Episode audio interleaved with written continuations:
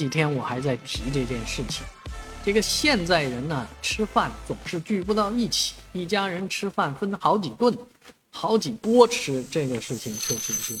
一个普遍现象啊。这个这年头，经常有人要饿着肚子等全家人到齐了再吃饭，啊，有人就问这样的情况多不多？很多人都说我们家都不太会了，啊，每次都是要给家里面打个电话，说我大概几点，我这或者饭已经在外面吃了。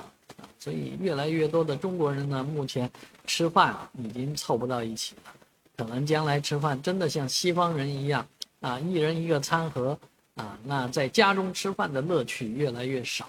啊，在家中凑不到一起吃饭，那种以前全家人聚在一起吃饭的那种感觉是感受不到，大概也只能等到过年过节的时候。而真正过年过节的时候，又更多人想。啊，跑到餐馆里去吃饭，所以真正能在家里面吃一顿饭，现在都是一件非常奢侈的事情。